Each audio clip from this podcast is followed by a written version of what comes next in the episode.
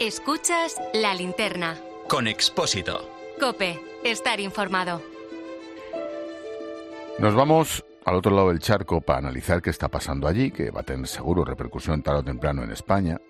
Durante los próximos minutos iremos a tres puntos donde se están viviendo momentos clave, sobre todo de cara al futuro.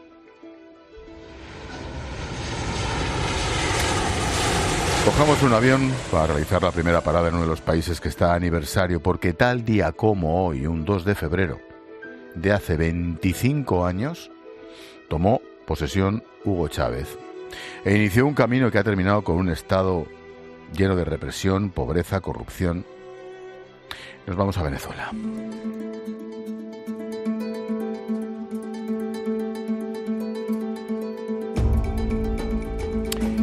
A medida que pasan los meses, la figura de María Corina Machado ha ido cogiendo más fuerza, sobre todo después de que tras una amplia mayoría del 93% fuera elegida única candidata para desafiar a Maduro. De tendencia liberal, conocida por sus críticas al chavismo, está situada como favorita en unas elecciones. Claro, al menos en teoría, si le dejan presentarse. Miguel Enrique Otero es el director del Diario Nacional, es el director en el exilio del Diario El Nacional de Venezuela.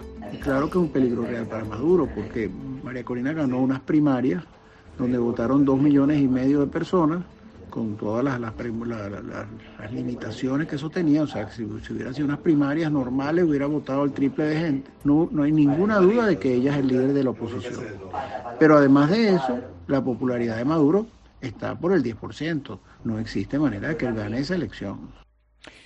Sus aspiraciones desaparecieron el pasado 26 de enero cuando el Tribunal Supremo de Venezuela decidió inhabilitarla para ejercer cargo público durante 15 años. Sin fundamento, pero da igual. Ella no tiene ninguna razón para ser inhabilitada. De hecho, según la Constitución, para inhabilitar a alguien de sus derechos políticos necesita tener una sentencia firme de una, de una demanda. Ella no tiene ni demanda ni sentencia firme. Entonces se produce simplemente por la arbitrariedad de un régimen dictatorial para evitar que ella compita electoralmente. El fallo ha abierto una crisis política que no solamente afecta a la candidatura de Machado, sino que además ha reactivado las sanciones de Estados Unidos hasta que se garanticen unas elecciones libres. Medidas que suponen un duro golpe, en teoría, para Maduro. Las pocas concesiones que ha hecho Maduro al mundo democrático, que es permitir las primarias, no sabotearlas o no atacarlas con los colectivos, soltar algunos presos políticos, se debe a la presión que hacen las sanciones sobre él. Y de hecho la ruta electoral está sujeta a al levantamiento parcial de sanciones según los acuerdos que van firmando. O sea, las sanciones sí sirven, sirven para que Maduro negocie. Desde la oposición aseguran que seguirán peleando por mantener la candidatura. Por ahora se confía en que están abiertas todas las posibilidades. Así calificaba esta decisión la propia María Corina Machado. Una vez más, ellos incumplen lo que son los compromisos asumidos. Una vez más, violan lo acordado. Se han llevado a nuestra gente presa, violaron los procedimientos que no se puede llamar sentencia. Ni siquiera es una decisión arbitraria. Esto se llama delincuencia judicial. Las alternativas de la oposición estarán muy marcadas por las decisiones del chavismo, que gracias al control que tiene de las instituciones, mueve lo que se decide en la justicia, en el calendario. Nicolás Maduro mandaba este mensaje a la líder de la oposición. Entonces, ante las pataletas de Doña Odio, Doña Violencia, dialoguemos, resolvamos lo que haya que resolver en respeto a la Constitución. No se equivoquen, ni con el pueblo, ni con la Fuerza Armada, ni con la Constitución. No al chantaje, no a la amenaza, no a la violencia, no a los apellidos, no a la oligarquía. Es insufrible. Bueno, el domingo se va a realizar un encuentro internacional en respaldo a María Corina Machado como candidata presidencial de todos los venezolanos que están fuera del país. Una concentración que aquí en España tendrá lugar en la Puerta del Sol. Leopoldo López es el padre del opositor venezolano que lleva su mismo nombre. Don Leopoldo, ¿qué tal? Buenas noches. Muy buenas noches y muchas gracias por la invitación. Gracias por atendernos, Leopoldo. 25 años. ¿Cómo, ¿Cómo ha podido degenerar tanto la situación hasta llegar a lo que estamos hoy? Es increíble que un país que venía de tener 40 años de un proceso democrático eh, a partir del año 58, después de haber tenido pues una, una larga dictadura, eh, volviese otra vez a caer en manos de unos dictadores, pero de unos dictadores que utilizaron precisamente eh, las herramientas de la democracia para ir destruyendo poco a poco todo la basamenta de, de un Estado de Derecho. Como bien lo, lo has descrito en el comienzo del programa, el Poder Judicial ya simplemente no existe en Venezuela. No hay un Poder Judicial que no esté totalmente subordinado al Ejecutivo. Leopoldo, una opinión muy personal. ¿Se va a poder presentar María Corina Machado? Aunque las encuestas dicen lo que dicen, pero ¿se va a poder presentar? En mi opinión, no se puede presentar, eh, puesto que cómo se puede votar por alguien que no está inscrito. O sea, mientras el, régimen maneje el sistema electoral, no la van a dejar presentar. Ahora tenemos que luchar todos, eh, tanto los, los venezolanos que están en Venezuela como todas las fuerzas internacionales, para cambiar la, la autoridad electoral y que permita la autoridad electoral la inscripción de María Corina Machado o cualquier otro ciudadano que tenga el derecho a hacerlo. Mm, incomprensiblemente, en mi opinión, hace unos meses Estados Unidos relajó las sanciones al régimen, ahora vuelve a plantearlas, a ponerlas encima de la mesa, pero España está, está en una posición muy extraña, ¿no? España lamentablemente no ha sido lo suficientemente fuerte en este esta lucha y cuando me refiero a España me refiero al gobierno actual de España. Eh, unos meses atrás cuando eh, España tenía la, la presidencia de la Unión Europea, el ministro de Relaciones Exteriores eh, pidió relajar las sanciones a Venezuela por el progreso que se veía en, ah, en el camino de la búsqueda de retomar la democracia. Eh, muchos de los eh, parlamentarios reclamamos esto, hicimos una, una pregunta directamente a Josep Burrell, eh, donde veían eh, las mejoras, porque ninguno de nosotros habíamos visto ninguna mejora, y ahora están confirmados, pues, que evidentemente no solamente no hubo mejoras, sino que todo lo contrario, se han empeorado las condiciones para retomar la democracia en Venezuela. La pregunta del millón. ¿Veremos nosotros en los próximos años una Venezuela libre? Si los venezolanos quieren, lo veremos, porque yo creo que al final eh, siempre se impondrá la voluntad del, soberano y, eh, y lo harán por, por, por una, una eh, vía pacífica, no una vía violenta, como siempre eh, reclama eh, el régimen de Maduro. Yo creo que al final la gente se hará respetar. Es evidente que, que el régimen tal como va no le da ninguna satisfacción al pueblo venezolano, ni satisfacciones judiciales, ni económicas, y sobre todo no ofrece futuro. Y una prueba de ello es que hay 8 millones de venezolanos que han dejado su territorio, su país, para ir a buscar el futuro fuera del país. Pues estaremos muy atentos. Lo que pase allí es como si nos pasara a nosotros. Leopoldo López Gil, eurodiputado, gracias. Muchísimas gracias por la invitación y ojalá que todos los venezolanos vayan a la Puerta del Sol el día domingo a las once y media. Gracias, Leopoldo. Suerte. Muchas gracias. Desde Venezuela nos vamos subiendo Centroamérica, El Salvador. Más de 6 millones de personas están llamadas a las urnas para elegir de nuevo al presidente. Este 4 de febrero debemos proteger los logros en seguridad.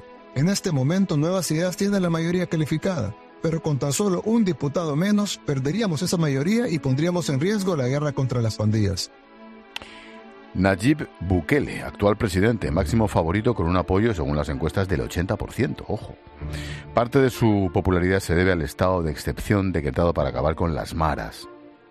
Ha encarcelado hasta 40.000 pandilleros condenados por estos grupos. Sería así el primero en repetir en el cargo, a pesar de la Constitución salvadoreña no permite la reelección. Luis Parada es uno de sus rivales. Solo hecho de estar participando como miembros de ese partido están avalando la reelección inconstitucional del presidente. Toda esa gente va a perder sus derechos ciudadanos. Entre esos derechos ciudadanos está el privilegio de ser funcionario público. Entonces, toda la gente que vote por los diputados de Nueva Idea va a estar desperdiciando su voto. Luis Laínez es director editorial del diario El Salvador. Colega, Luis, buenas, buenas tardes, buenas noches aquí en España. Buenas tardes para ti. Buenas noches. Buenas noches para ustedes. Eh, ¿Qué tal? ¿Cómo están? Sí, aquí son las dos de la tarde. Un gusto estar con ustedes. Gracias por atendernos. Gracias por atendernos. Pues muy, muy pendientes de lo que pasa en, en América, como tiene que ser. Luis, mmm, ¿cuál es el análisis de la cuestión legal? ¿Puede presentarse a la reelección o no Bukele?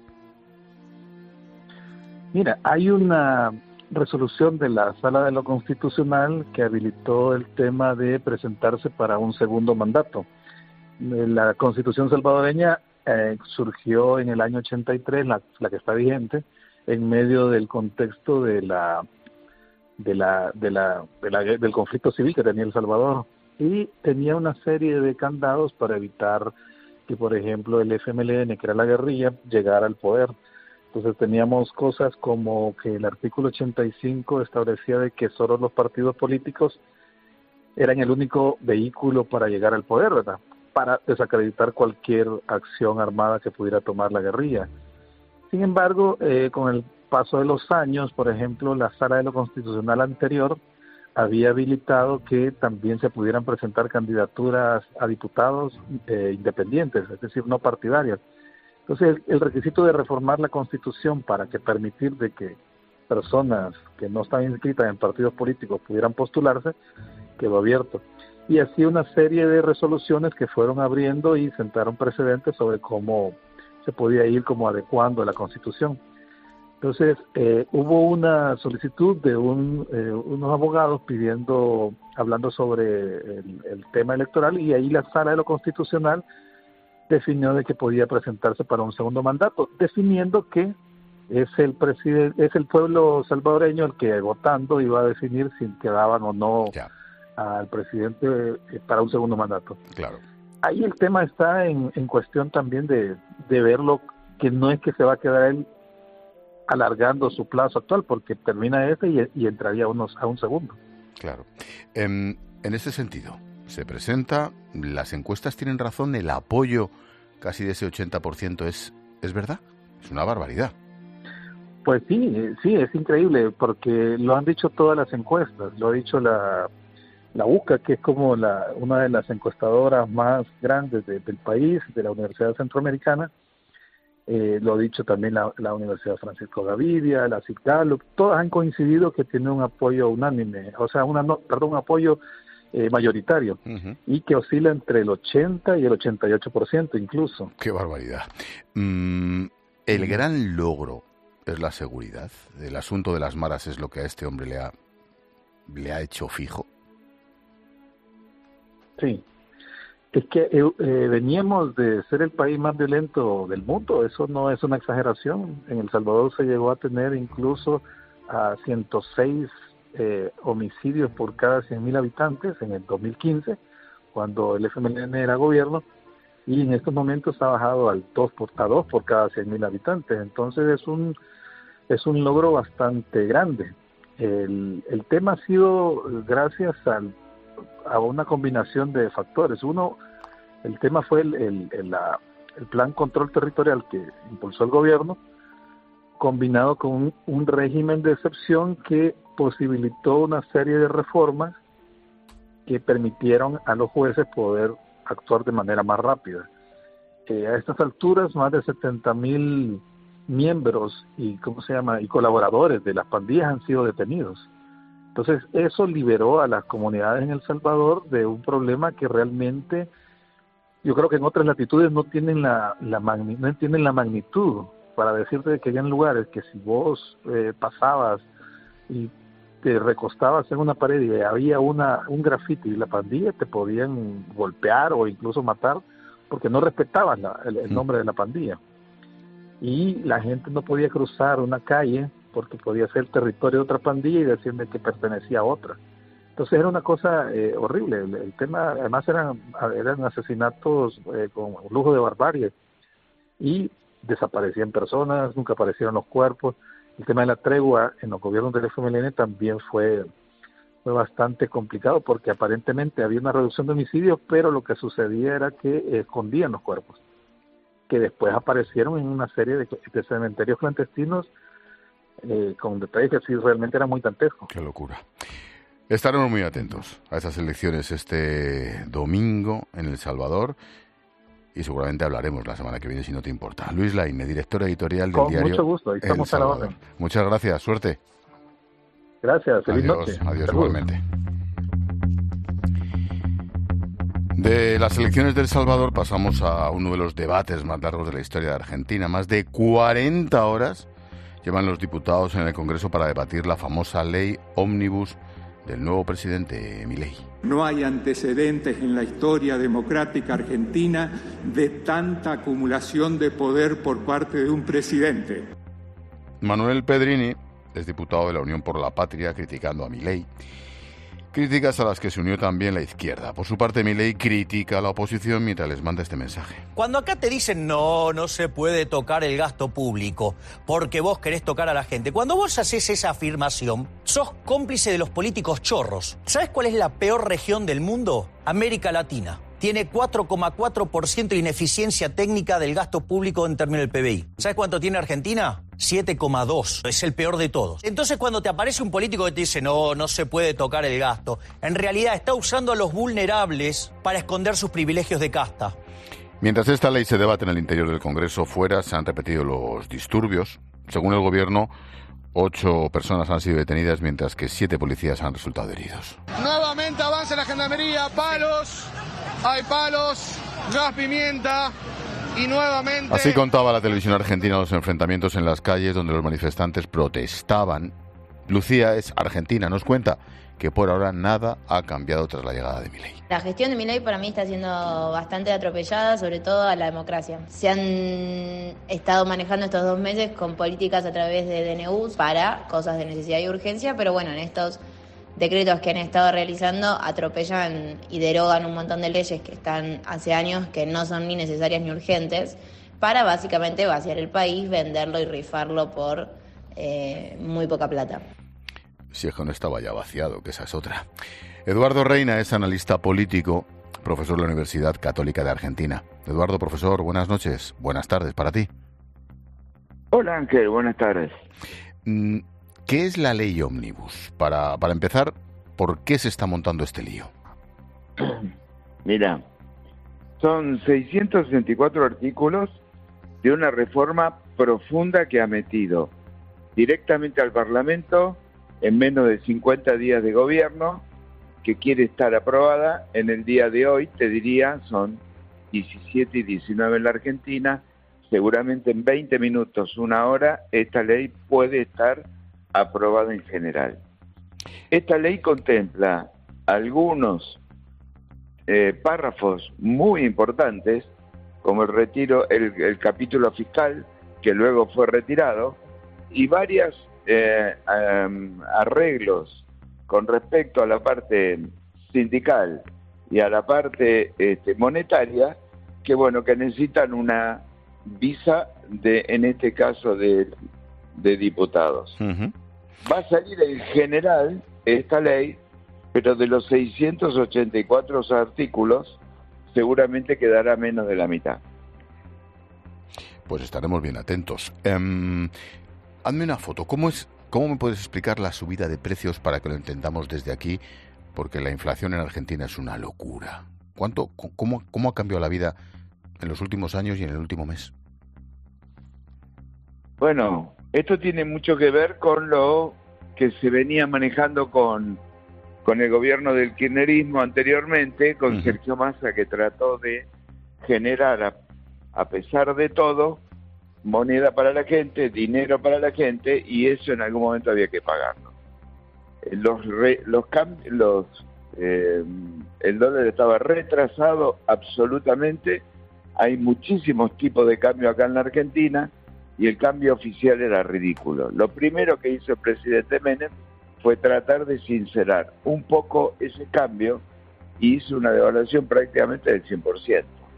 ¿Te imaginas que a partir de eso sigue habiendo un dólar paralelo, que está más alto que el dólar oficial, pero no pueden liberar los mercados porque la Argentina, como dice mi ley, no tiene plata y no tiene un dólar.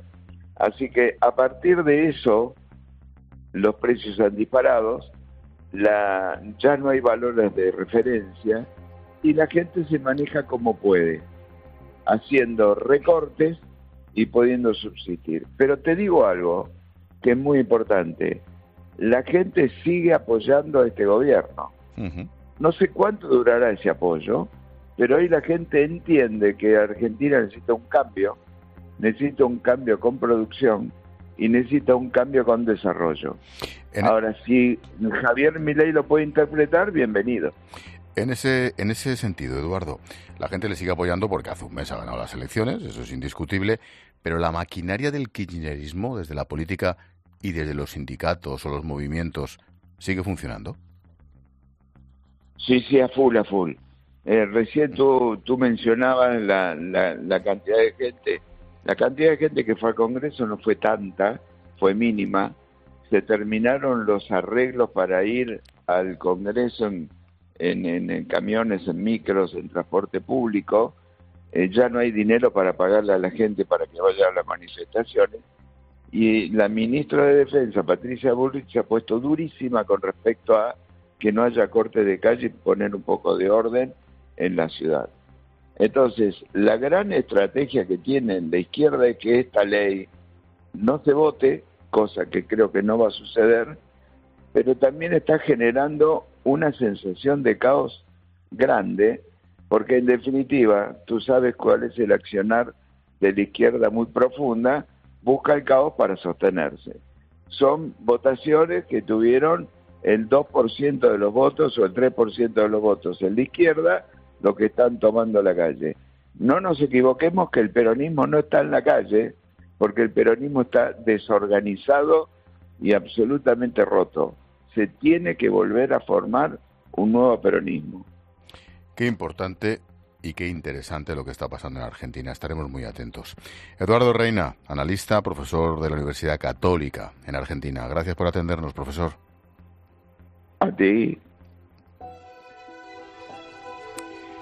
Hemos repasado lo que ocurre en Venezuela, donde Maduro insiste en quitarse a María Corina Machado de cara a las elecciones. Hemos ido hasta El Salvador, donde todo indica que Bukele va a arrasar en las elecciones del domingo. Y por último, Argentina, que sigue dividida por la ley Omnibus, el pilar fundamental del programa de mi ley, que cuenta todavía, claro, con el apoyo de toda la gente que le votó.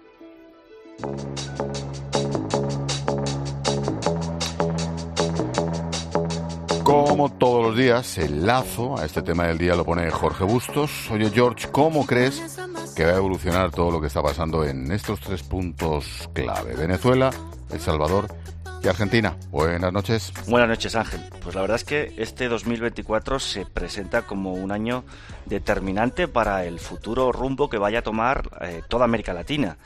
Eh, con varias citas importantísimas. Eh, hoy en el periódico El Mundo hemos hecho un despliegue en profundidad de lo que han supuesto los 25 años de chavismo.